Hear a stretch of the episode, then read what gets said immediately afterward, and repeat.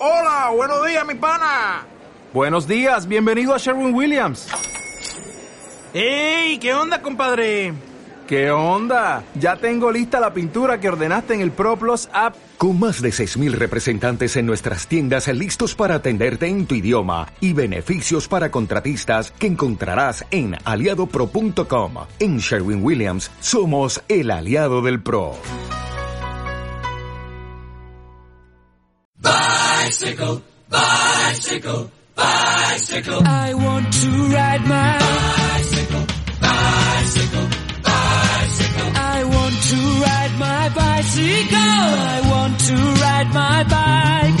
I want to ride my bicycle. I want to ride it where I.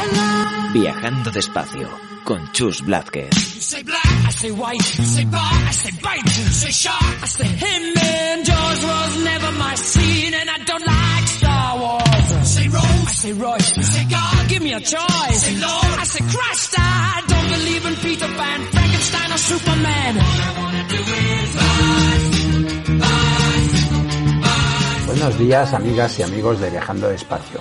Te damos la bienvenida, como todas las semanas, desde Radio Viajera. Llegamos a septiembre y llegamos a nuestro programa número 200. ¿Quién nos lo iba a decir hace unos añitos, cuando empezamos a grabar Viajando Despacio? En esos primeros programas nuestra preocupación era saber si habría temas y protagonistas para llenar un espacio de una hora cada semana.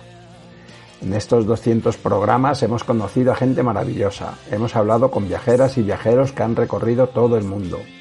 Hemos sabido de proyectos que usan la bici para llevar educación, cultura, para generar empleo, para divertirnos y mejorar nuestras ciudades. La bici siempre como una herramienta para la transformación social. La bici y el viaje en bicicleta, el viaje lento, el viajar despacio de nuestro programa como sinónimo de libertad. Hemos comenzado el 30 días en bici e intentaremos cumplir con el reto, una iniciativa que busca conseguir que más personas se suban a la bici. Además, el Tour de Francia está en marcha. No cabe duda, este año todo está siendo muy raro. Grabamos este programa desde Molina, Aragón, en plena ruta del Cid. Ya sabéis que sentimos predilección por este recorrido y nos adentramos ya en el territorio de montañas vacías. Os iremos contando. Seguimos preocupados por la situación de la COVID, que se sigue colando de una forma u otra en nuestros programas, y también miramos con preocupación los incendios forestales. Oír todos estos días el nombre de mi pueblo en la radio Cabezuela del Valle, en el Valle del Jerte, que sufre un gran incendio en la Sierra de Tormantos y que se mantiene activo un día tras otro. No están claras las causas. Ganaderos que quieren abrir pastos, cazadores que buscan más visibilidad para sus batidas, en definitiva, la carencia de una gestión sostenible de nuestros montes.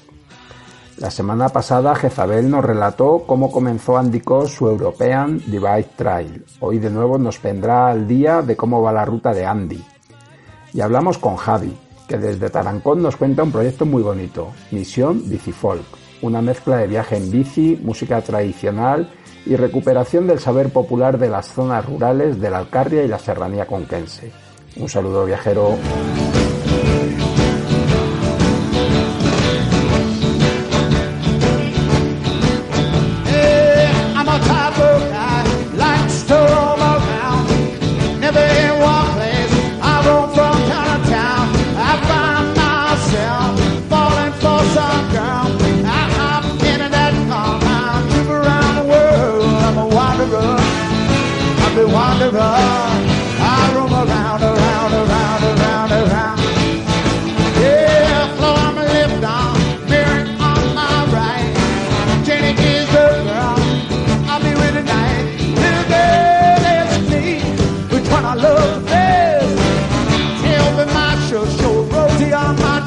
I'm a wanderer.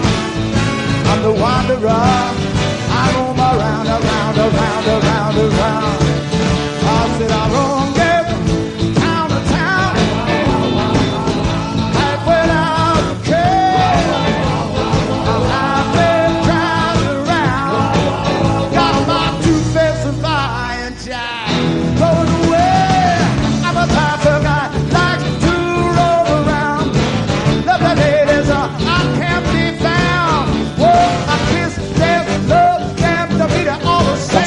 Dejamos a Andy entrando en Suecia. este país que tanto le gusta y le motiva para reflexionar. Y como primera reflexión nos deja la siguiente. Empecé esta aventura para marcar una ruta que le gustara a cuanta más gente mejor, lo que es una receta para el fracaso seguro. Así que ahora estoy haciendo la ruta que me gusta a mí y espero que también le guste a los demás. Quien lo conozca, aunque solo sea un poco, se imaginará que no está muy al día de noticias, entre ellas las relacionadas con COVID, y así se presenta en la frontera entre Finlandia y Suecia. Por un lado pensando que pasaría sin más y por otro temiendo que no le dejaran entrar. Por suerte, solo le preguntan a dónde va y al contestar Portugal, como si fuera lo más normal del mundo, le dejan pasar sin más. Le gusta Suecia, Suecia perdón, en comparación con Finlandia. Los valles son mucho más amplios y las montañas más altas. Esto aporta una gran diversidad al paisaje. Y a punto de encaminarse a un ferry, un ciclista local le informa de que no está funcionando. Por avería. Menuda suerte. Un ahorro de 40 inútiles kilómetros. En el rodeo que tiene que dar aprecia que claramente esta zona de Suecia no está en los circuitos turísticos, ni siquiera de turismo nacional. Esto le da, paso a, a, albergar esperanzas de que esta situación cambie un poco cuando su ruta, la European Divide Trail, sea conocida. Parece que a la población local con los que habla del proyecto les gusta la idea y aunque parezca increíble, está teniendo problemas de conexión en Suecia, líos de compañías y tarjetas para móviles. Esto le lleva a vivir prácticamente desconectado, dependiendo del wifi de los lugares que visita para abastecerse.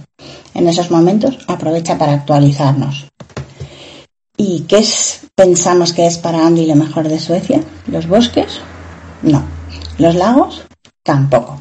Lo que más le gusta es simplemente la ausencia de gente y lo que ello conlleva. Silencio. A veces lo que lo despierta en mitad de la noche es una manada de reinos, de reinos, de renos visitando su tienda. El tiempo le acompaña, es claramente otoño y lo que eso implica. Calor al sol, frío en la sombra, a veces húmedo, a veces ventoso. Como diríamos aquí, todas las estaciones en un mismo día. Por suerte, este año no es como el pasado, en el que esta zona estuvo cubierta por metro y medio de nieve de octubre a abril. Nada bueno para pedalear. Atravesar Europa a pedales no es solo mover las piernas, la mente debe acompañar. Y alcanzar el nirvana en caminos de tierra no es algo precisamente fácil. El poeta, el filósofo, el crítico que Andy lleva dentro necesitan espacio para respirar, paz para vivir y naturaleza para crecer. Busca una paz mental que le cuesta alcanzar. A Andy le parece que su vida consiste en esa búsqueda, ahora y siempre. Y así llega a la conclusión de que además necesita descansar de vez en cuando. Quizá pensemos que esto ya debería saberlo después de tanto, que lleva tanto tiempo que lleva viajando. Pues parece que no, que se está dando cuenta en este viaje. Descansar sí, pero no el día completo, que luego no hay quien lo suba a la bici de nuevo. Para él descansar es hacer unos 40 kilómetros nada más, lo que casi cualquiera daría por bueno como ruta de sábado. Al diseñar este reto se planteó descansar un día cada 15 y acabar la ruta en 50 días. Esto ya no le parece tan buena idea. Sería correr demasiado y lo peor, no disfrutar por el camino. Así que descansa, a su manera, un día a la semana. Y a medida que pasa el tiempo, escribir este diario y hablar con la cámara, al estilo Robinson Crusoe, le hacen darse cuenta de que cada vez necesita menos interactuar con la gente. Quizás esta zona le empuja a ello de alguna manera ve más renos que personas. Avanza, avanza hacia el sur, abandonando la tundra y adentrándose en el sistema fluvial que va a parar al mar Báltico. Estos cambios hacen el viaje cada vez más interesante. Bosques densos a veces, no tanto en otras ocasiones, los colores cambiantes del otoño. Para acompañar este esfuerzo, que imaginamos grande, ha cambiado de dieta. Ahora es básicamente vegano y toma suplementos, todo supervisado por un nutricionista inglés. Le pregunto si la mantequilla de cacahuete sigue en su dieta, pero no me contesta. Quizás es un capricho que mantiene. Yo no me lo imagino sin ella. Ahora mismo se encuentra en una zona de Suecia donde la diversidad faunística es alta, especialmente en lo que se refiere a animales grandes. Ha visto rastros de oso y tiene sensaciones encontradas. Aunque no tiene miedo de ser atacado, su presencia le infunde respeto. Aún así, cada día sueña con encontrarse uno. Y aquí dejamos la historia por esta semana. Salud y pedales, amigos.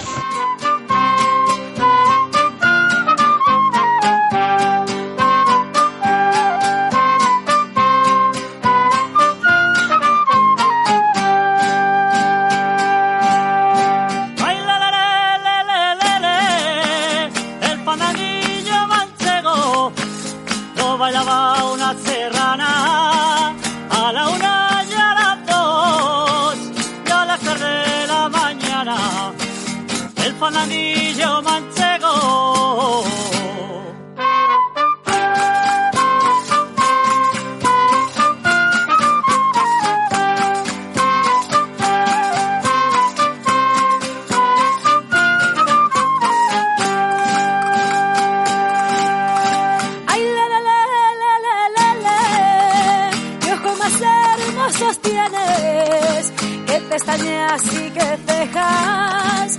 Cuanto más te estoy mirando, más encantado me dejas. Qué ojos más hermosos tienes.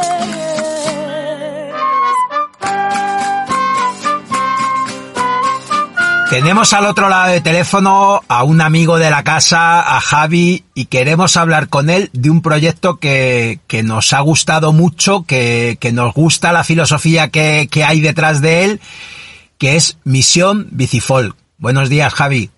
Buenos días, Chus, ¿cómo estamos? Muy bien, muy bien, contentos de hablar contigo, tristes de que Misión Bicifol no vaya a ser una realidad en las fechas previstas, pero cuéntanos, ¿qué, qué es este proyecto? Bueno, pues es un proyecto que llevamos dándole vueltas desde hace un tiempo. Yo soy de, de una zona, bueno, soy de Tarancón, de Cuenca, pero por suerte he podido disfrutar mucho de las tierras alcarreñas y serranas de aquí de la provincia. Y bueno, pues la idea ha surgido de, de varios amigos que, que somos apasionados de la música tradicional. Tenemos varios grupos y, y de amantes también de la bicicleta y de la naturaleza. Entonces, bueno, pues eh, hace unos meses estuvimos juntos y estuvimos hablando de la posibilidad de ir a tocar a, a diferentes pueblos de la Sierra Conquense y, bueno, pues yendo con las bicis y con la- los instrumentos en las alforjas. Entonces hemos preparado un proyecto que lo íbamos a hacer del 6 al 11 de septiembre. Eh, hablamos con los ayuntamientos y con varios amigos que tenemos por aquellas tierras. Eh, lo acogieron súper bien el proyecto y bueno, está todo montado. Eh, lo único eso que con el tema de, del COVID y demás, pues se sacó un decreto aquí en la Junta de Castilla-La Mancha donde no se pueden hacer encuentros de, bueno, ya sabéis, ¿no? De, Sí, sí, sí. de menos de 50 personas y con muchos problemas. Entonces, hemos decidido pasarlo a primavera. Entonces, a ver si esto va mejorando y desarrollarlo en, en esa época. Sí, sí. Oye, hablábamos antes que el propio nombre de misión nos, nos recordaba un poco las misiones pedagógicas. Tú que trabajas además en la puesta en marcha de este tipo de proyectos socioculturales, nos parecía muy interesante ya no solo ese llevar la música a los pueblos, sino recuperar la música de los pueblos. Eh, sí. Eh, bueno, la, la idea del proyecto eh, también tiene un trasfondo ahí bastante interesante con, con eso que dices, ¿no? De, de también darles, darle ese valor al saber popular y sobre todo eh, también como invertir la cosa de las misiones pedagógicas, ¿no? Porque al final eh, las misiones pedagógicas ya sabéis que pues la gente culta, no intelectuales iban a lugares recógnitos, ¿no? Que a lo mejor no tenían los recursos suficientes para disfrutar del cine, de la música o a lo mejor del arte más contemporáneo y, bueno, pues se dieron cuenta que también ellos aprendían bastante de todos los saberes que, que la gente en las, en, la- bueno, en las zonas rurales pues que tienen, ¿no? Y bueno, pues al final es como esa recompensa, ¿no? De, de que hemos estado ahí un poco olvidándonos de la zona rural y viviendo así mucho en las urbes y bueno, que hemos aprendido mucho, pero sobre todo pues devolverle al pueblo un poco también esa parte y sobre todo también aprovechar ¿no? Esa- esas enseñanzas que nos que nos hace la vida rural, eh, no solo a nivel musical, sino también en pues en todo el tema de tradiciones y, y de bueno todo de, de costumbres, de no sé, de cómo se hace una casa, de cómo se lleva adelante un huerto, ¿no? Y bueno, cosas que ellos tienen como muy interiorizadas, ¿no? Pero que nosotros cuando vamos a vivir a las zonas rurales pues también nos, nos cuesta, ¿no? Porque al final somos neorurales, como te decía también Sí, antes. sí, sí, sí. Oye, y Javi, ¿por qué ha costado tanto poner en valor todo eso? Ahora llevamos unos cuantos años que sí que estamos viendo un resurgir del interés por este tipo de propuestas, pero claro, tú y yo que nos conocemos hace muchos años y que hemos hablado de esto muchas veces, eso nunca ha desaparecido. El- hablaban de la España vaciada, pero esa España vaciada siempre ha estado viva y con mucha gente haciendo muchas cosas, ¿no? Sí, a ver, y mira ahora el momento que estamos, ¿no? Con todo el tema este de la pandemia, que al final te das cuenta de todo el valor que tiene eh, ya no ser de pueblo, pero bueno, sí tener esa, esa conexión con lo rural, ¿no? También, si nos fijamos en el rollo artístico, que leía el otro día un artículo súper interesante, que decía, claro, que al final los, hemos estado en cuarentena, hemos estado cerrados, pero hemos tirado mucho de, de lo artístico, ¿no? De, de la música, del cine, de las series, ¿no? O sea, al final, no, el, no sé, todo este tipo de cosas nos puede hacer también pensar mucho, como dice Chus, en la importancia que tienen ciertas cosas que no le damos valor, ¿no? Sí, sí, sí. Y bueno, pues todo eso yo creo que al final se, sí se, se ve mucho en, en, pues como me estás preguntando, en todo este rollo de, de la vida rural, y yo creo que eso siempre ha estado ahí. Lo que pasa también que, pues para la gente que somos de pueblo, bueno, Tarancón ya ha crecido bastante, pero sí me considero de pueblo porque soy de un barrio de toda la vida y, y de hecho luchamos aquí en el pueblo porque eso se mantenga, ¿no? Esa, ese espíritu de, de pueblo. Y se, sí ha estado ahí, lo que pasa que también nos lo han vendido muy mal, ¿no? Y también yo creo que también se ha trabajado a nivel político y a nivel social mucho por hundir esa parte y, y por vendernos como que el capitalismo y el consumo es lo que, lo que nos va a hacer crecer, ¿no? y, y gastar en cosas que no necesitamos y bueno, al final pues explotar tantos recursos que, que es lo que nos está haciendo un poco replantearnos también hacia dónde vamos y, y igual volver a, a- atrás ¿no? y recuperar un poco todo esto de, de el, el- por ejemplo, el libro este que, que ha puesto el nombre ¿no? de España vaciada, de Sergio del Molino, creo recordar, Sí, sí, Eh, sí. pues al final le ha puesto un nombre y nos ha hecho también pensar mucho eh, en todo esto, ¿no? Porque al final era algo que no sabíamos cómo catalogarlo, ¿no? Incluso es una etiqueta que yo creo que ahora también está como un poco de moda.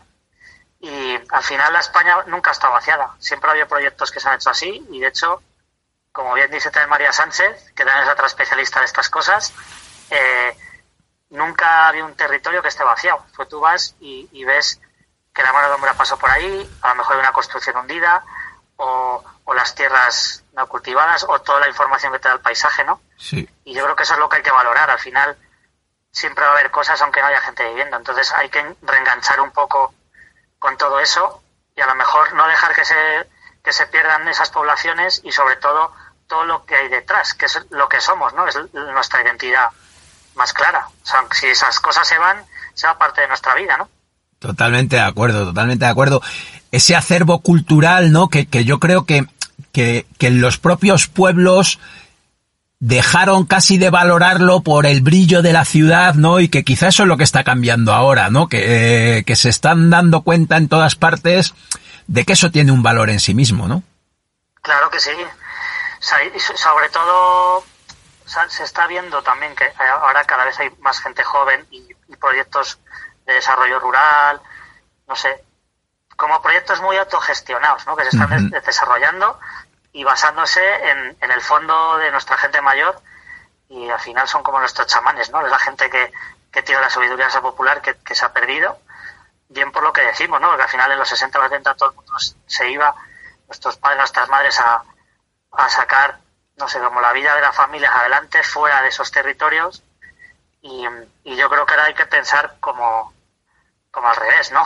Sí, O sea, sí, la sí. cantidad de gente que es, bueno, nos hemos centralizado en núcleos súper tochos y al final la calidad de vida ha perdido muchísimo. O sea, hay que pensar en, pues no- bueno, lo que hemos hablado muchas veces tú y yo, Chus, que no necesitamos tanto para vivir y al final, viviendo en una zona rural, rural tenemos mucho más tiempo para desarrollar muchas cosas, ¿no? Desde luego que A sí. nivel, a nivel musical, por ejemplo, y artístico, que ya sabes que a mí me gusta mucho también, y de hecho este proyecto lleva ese trasfondo, la, la cantidad de tiempo y, y- y- y de cosas bonitas que se pueden hacer, eh, no sé, el desarrollo creativo, ¿no? Que al final en una ciudad lo tienes porque ves muchas cosas, pero al final es como muy, sat- no sé, hay mucha saturación, ¿no? De, de estímulos.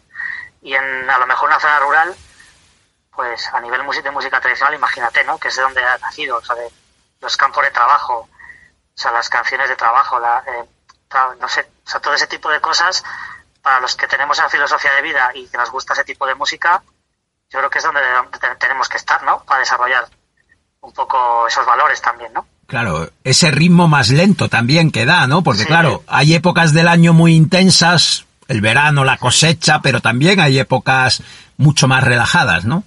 Claro que sí, y momentos de fiesta, ¿no? Y bueno, al final, también lo comentaba antes, el ritmo de, el ritmo de, de vida, ¿no? Es como más pausado y también te, te da te da como, pues eso, para aprovechar otra, otro tipo de cosas, que yo creo que también la cuarentena es lo que nos ha hecho vivir, ¿no? Sí, sí, O sea, sí. es como un poco volver atrás. O sea, esto ha venido y es un poco fastidio para todos, para todas, pero al final si sacamos conclusiones positivas de todo esto, yo creo que nos, nos está haciendo ver la, la importancia de estar en casa, de valorar la casa que tienes, de valorar lo, lo más primordial, ¿no? Y eso es muy potente, yo creo, a nivel, nos ha cambiado a todos un poco el chip y yo creo que también nos va a hacer ser un poco más humanos, ¿no? Desde luego, ese, ese momento de habernos hecho parar obligados nos ha enfrentado a nosotros mismos, está claro. Ya te digo. Oye, Javi, ¿y cómo habían recibido la propuesta estas zonas rurales? ¿Cómo os habían acogido el proyecto que les habéis presentado? A ver, yo, yo desde hace un tiempo, bueno, a lo mejor como un par de años estoy, estamos yendo mucho a zonas rurales de la provincia, a través de la música sobre todo, porque hay un programa que se llama de la Diputación, entonces al hacer música tradicional, pues nos llevan a diferentes pueblos que igual yo hay veces que ni, ni he pasado o no, he parado en, en pensar que estaban ahí, ¿no?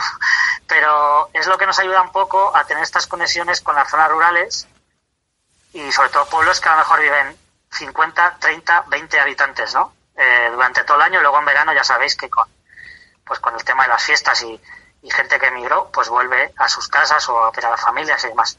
Entonces, con este tipo de primeros contactos, pues eh, al final hemos creado como una red, una red así pequeña con amigos que tenemos por ahí, por esos pueblos, y con ayuntamientos y con gente de los ayuntamientos. Entonces, ha sido fácil en la manera de coordinar todo porque al final te conocen y saben que haces cosas interesantes a nivel cultural y bueno, pues por ahí entramos y, el- y bueno, nos han acogido de manera pues muy especial. O sea, yo pensaba que iba a costar más y al final el proyecto, la idea era nosotros pasar por ahí viajando con la bicicleta, parar en diferentes pueblos, tocar por la noche en esos pueblos que, que íbamos a pernoctar, ¿no? De una manera coordinada y sobre todo lo más importante es que fuera de una manera eh, compartida, ¿no? O sea, nosotros llevamos la música y ellos nos tenían que dar alojamiento, comida, cena, bueno, cena, desayuno y, y- y también eh, movilizar un poco a la gente del pueblo y darnos los recursos para que, que hubiera público en el concierto un poco, ¿no? Pues quien tiene su equipete del ayuntamiento, pues que lo montaran los, los técnicos del ayuntamiento, los operarios y demás, y luego incluso no hacía falta ni llevar sillas, o si llevaban sillas del ayuntamiento, también dar la posibilidad de que cada vecino o cada vecina pudiera llevarse su silla y sentarse y disfrutar un poco de, de la actuación, que también en, en su parte queríamos que fuera compartida Ujú. Y, algo pues en plan recíproco, ¿no? Porque también en estos pueblos hay mucha gente que a nosotros, pues como hemos ido, cuando hemos ido en plan de labor de un poco de trabajo de campo, pues nos han grabado cosas, sabemos que hay gente que toca y bueno, pues eso, que fuera una noche de fiesta, ya que no, no por, la, por el tema también del COVID iban a tener fiestas patronales en los sitios, pues aprovecharlo y que fuera un momento de, de fiesta. Como tú bien decías, había antiguamente muchos momentos de, de curro y etapas de, del año que había que era pues segar, ¿no? Mucha, mucha faena, pero también había sus momentos de fiesta, pues era un poco recordar esos momentos y, y sobre todo pues sacar una sonrisa a la gente que al final llevamos aquí muchos meses con estos miedos y estas mierdas de- del bicho, ¿no? Sí, sí, sí. Oye, y eso que tú decías, autogestionado, el trabajo comunitario, algo tan propio de las zonas rurales, ¿no? El, el colaborar unos con otros para sacar adelante cosas en común. Eso es lo más bonito, yo creo, Chus. Y al final eh, hemos sido educados un poco en esa parte de ego y de también de individualismo, ¿no? y, y lo que y todo lo que nos ha hecho crecer como comunidad, yo creo que es todo lo contrario, ¿no? Y de hecho, como bien decía antes, venimos de, de zonas rurales y de pueblos y es de donde hemos nacido la mayoría de, de nuestras nuestra generación a lo mejor menos, pero nuestros ancestros y nuestra base viene de ahí, ¿no? Y, y ese, ese trabajo comunitario, ese trabajo incluso autogestionado, como se puede llamar ahora, ¿no? O de trueque, no sé, pues ese es, es un poco la filosofía también del proyecto, pero por, por valorar y también por recuperar ese tipo de cosas que yo creo que ahora mismo son muy importantes, ¿no? Para yo creo que pa- seguramente de la manera que vimos la mayoría, ¿no? Sí. Porque somos todos muy urbanitas, pero que la- si volvemos un poco atrás y, y pensamos en este tipo de cosas, yo creo que nos, nos favorecería muchísimo, ¿no? En muchas, muchos aspectos de la vida, ¿no? Desde luego que sí. Y a nosotros además que lo hagáis en bici nos parece que tiene otro puntito que le da mucho sabor, ¿no? Sí, bueno, ¿qué os voy a decir? A vosotros que también pues me habéis enseñado mucho con, con todo esto, ¿no? De- desde bastante años atrás, desde muy joven. Y sí, la, la bici al final eh, comparte muchas filosofías con todo esto, ¿no? O sea, comparte eh, el mínimo consumo, ¿no? Energético, bueno, a lo mejor energético no, porque luego al final nos cuesta mover las piernas, ¿no? Y Sí, hay que darlas de comer. hacerlo. Exactamente. Pero sí es un consumo bastante eh, saludable y razonable, ¿no? Y, y bueno, pues también el, el tiempo a la hora de viajar con la bici, ¿no? Los tiempos son mucho más lentos. También es, es muy, una historia muy de observación, muy contemplativa, ¿no? De, de ir aprendiendo mucho de- del paisaje, de la gente que te encuentras.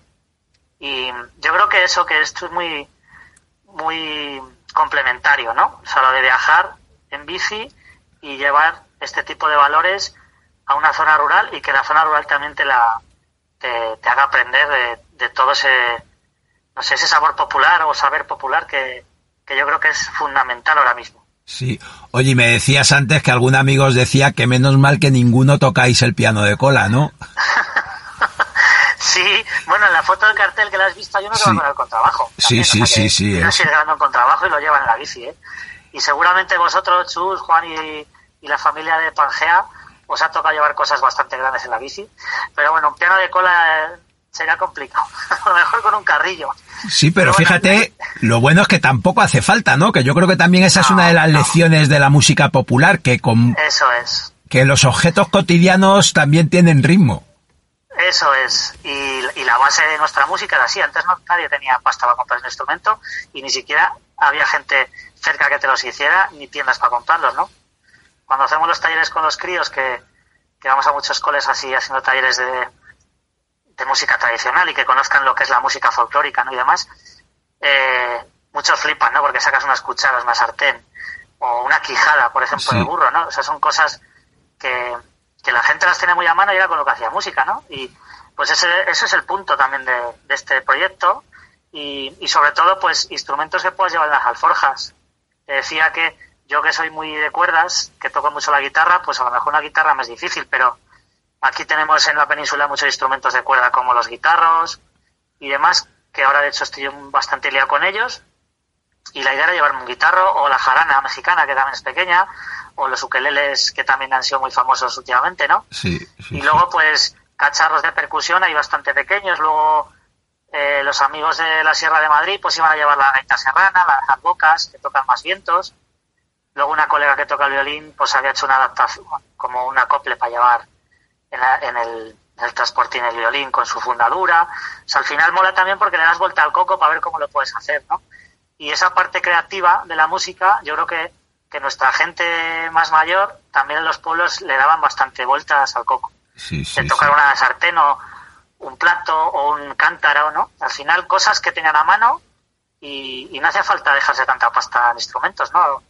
También lo hemos hablado que en los coles sería muy, muy interesante utilizar este tipo de cosas, ¿no? Al final te gastas una pasta en un instrumento para un crío que igual luego ni le gusta, ¿no? Mola más a lo mejor experimentar con este tipo de cosas y que luego más adelante ya se pueda tirar de un instrumento o estudiar solfeo no esto que decimos que siempre empezamos por el solfeo al final acabamos odiando la música en lugar de, de experimentarla antes no Desde luego que sí. Oye, y, y muy interesante otros proyectos que también hemos hablado muchas veces y que tú conoces bien, como el de cinecicleta o estos biciinstrumentos, ¿no? O sea que al final la gente está todo el rato inventando cosas súper alucinantes, ¿no? sí o sea, hay, hay cosas muy bonitas y al final es lo que decimos que los que tenemos un poco el sentimiento de lo rural y también pues una filosofía de vida al fin y al cabo no pues pensamos en ese tipo de cosas. La gente bicicletera también lo sois. Ya hablábamos antes que al final el proyecto vuestro de Pangea y todo lo que hacéis pues mira tú con la radio o sea es algo que nos une bastante no y, y es lo bonito pues eh, todo esto de- del cine y la bicicleta que es tan también tan complementario, ¿no? Esos ritmos y, Sí, y sí, también sí. La, la velocidad de la película de cine, ¿no? O, o la música y los instrumentos. Mira la bici si tiene tubos, ¿no? Sí, sí, sí. Para tocar. O sea que al final, si lo pensamos, todo viene de lo mismo, ¿eh? Sí, sí, sí. Viene de, de nuestros ancestros y y de- y de lo fácil, ¿no? Fácil entre comillas, ¿no? Al final es- súper complejo llegar a crear algo así porque tienes que darle mucha vuelta al coco, pero sí es fácil en el sentido de los pocos recursos que necesitaban y, y que todo estaba muy a mano, ¿no? Pues sí, la verdad es que al final, como en el nombre de este programa, ¿no? Viajando despacio, probablemente todo se basa en, en frenar un poco el ritmo, ¿no? En ir un poquito más despacio y que nos dé tiempo a disfrutar más de las cosas. Y tanto, y tanto, Chus. Sí, al final lo que hablamos, sí, esos tiempos lentos te hacen ver mejor las cosas, eh, disfrutar más de las cosas, estar con la gente más, más, de una manera más pausada, ¿no? Que al final es lo que yo creo que necesitamos también, de conversar con unos con otros. Mira los políticos, que poco Sí. aprenden de eso, ¿no? Sí, sí, desde luego que sí. Como se sueltan todo ahí, ¿no? Y muchas veces dices, pues, ¿cómo molaría coger a un político y montártelo en bici y dar una vuelta así como a un- en un proyecto de estos, ¿no? Y que vieran la realidad de la gente y también esas pausas que, que como bien tú conoces, pues al final te hacen aprender mucho y de ti mismo también, ¿no? Que, Desde luego. que es importante. Sí, sí. Oye, pues esperemos que la primavera os deje y hablábamos antes también. Yo creo que tenéis que curraros una cancioncita en Zascandil para, para hablar de esto de la COVID que, Sí, que tanto nos está dando, tanto nos está haciendo cambiar y, y ojo, Sí. probablemente en algunas cosas para bien. Yo creo que sí. Yo creo que nos, por lo menos nos está haciendo reflexionar, que no es poco, ¿no, Chus? Sí, sí, sí, es Y la importante. canción, por supuesto, cuando esté la canción, eh, yo te la haré llegar y, y también, bueno, pues a ver si en primavera, como bien dices, pues lo podemos llevar a cabo el proyecto porque está montado, la gente de los pueblos lo necesita y sobre todo lo apoya. O sea que pinta bien. Pues nada, un abrazo fuerte y, y seguimos hablando de todo esto. Claro que sí. Un besazo, chus. Chao, hasta pronto. Chao, chao, chao. I want to ride my bicycle, bicycle, bicycle. I want to ride my bicycle. I want to ride my bike. I want to ride my bicycle. I want to ride it where I like.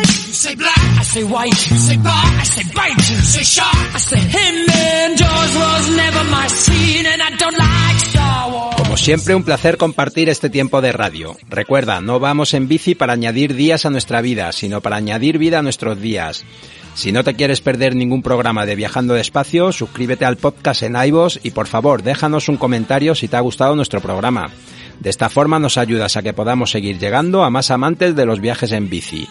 Estamos en Facebook, Twitter y esperamos tus propuestas de ruta, viajeros, tus comentarios. Si te apetece contactar con nosotros, puedes escribirnos a viajando despacio